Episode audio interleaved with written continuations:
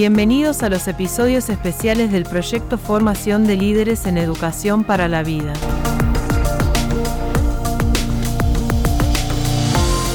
Buenos días para todos y para todas.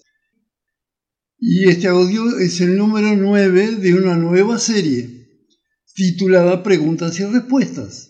Ella nació de una sugerencia de un seguidor del proyecto Formación de líderes en educación para la vida. Iniciaremos esta serie respondiendo preguntas que nos han sido hechas sobre esta temática por varios participantes a charlas y conferencias que durante largos años hemos desarrollado en diversas universidades latinoamericanas. La pregunta de hoy es la pregunta 9 que dice así.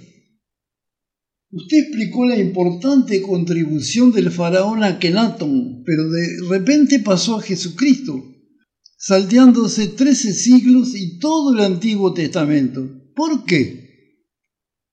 Mi respuesta es la siguiente. En la Biblia hay muchos saltos, o mejor dicho, omisiones. Por ejemplo, ¿quiénes eran los padres de María? ¿Quiénes eran realmente los reyes magos? ¿Por qué desaparecieron, abandonando al recién nacido a su suerte? ¿Y qué era de la vida de Jesús durante sus primeros 30 años? Esto sí es oscuro. Y ahora el vínculo. ¿Por qué en la Biblia no se habla de los esenios? Respuesta porque el padre de María, Joaquín, era el sumo sacerdote de los esenios, comunidad en la cual vivió Jesús. Hablar de la vida de Jesús hasta los 30 años, de los Reyes Magos, de Joaquín y de otras cosas, implicaba hablar de los esenios, y esto no era interesante para la nueva religión. ¿Y quiénes eran los esenios? Eran una comunidad pacífica, solidaria y con buenos conocimientos espirituales que se instalaron en la Galilea unos 200 años antes, durante la época de los macabeos. Ellos eran descendientes de comunidades egipcias que participaron de la nueva capital, llamada Tel el Amarna, fundada por Akenatón, como ya fue comentado.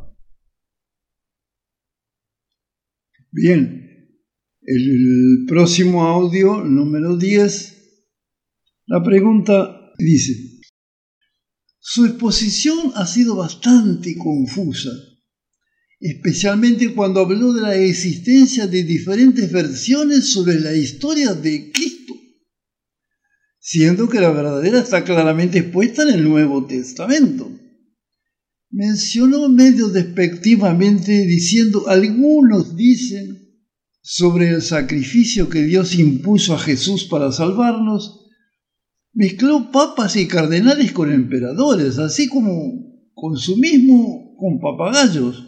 ¿Qué significado tiene esta especie de cambalache, donde parece que todo es igual? Mi respuesta es la siguiente. Tal vez no me expresé con suficiente claridad. Si así fue, discúlpeme. Pero al respecto vamos a desdoblar ese cambalache en dos partes. La primera es esta. Las enseñanzas religiosas oriundas de algunas iglesias de la autodenominada religión cristiana, relativas a la historia de Jesús, es así, son un verdadero cambalache para solo hablar de una discrepancia esencial. Para uno su madre una Virgen Santa, la Virgen María. Para otros era apenas una mujer que tuvo varios hijos, o sea, simplemente María. ¿Dónde está la verdad? ¿Dónde está la palabra de Dios? El segundo aspecto es el poder material, político, económico y militar en las manos de la nobleza. Estaba en la Edad Media mancomunado con el poder eclesiástico, que consumía a los opositores de ambos en la hoguera. ¿Y qué cambió en el siglo XXI? Solo la metodología, nunca la esencia. En efecto, ¿para qué incinerar a los consumidores si es más interesante conservarlos como clientes y anestesiarlos con publicidades casi subliminares, transformándolos en auténticos papagayos? Bien. En la próxima semana tenemos, tendremos el audio 11 de esta serie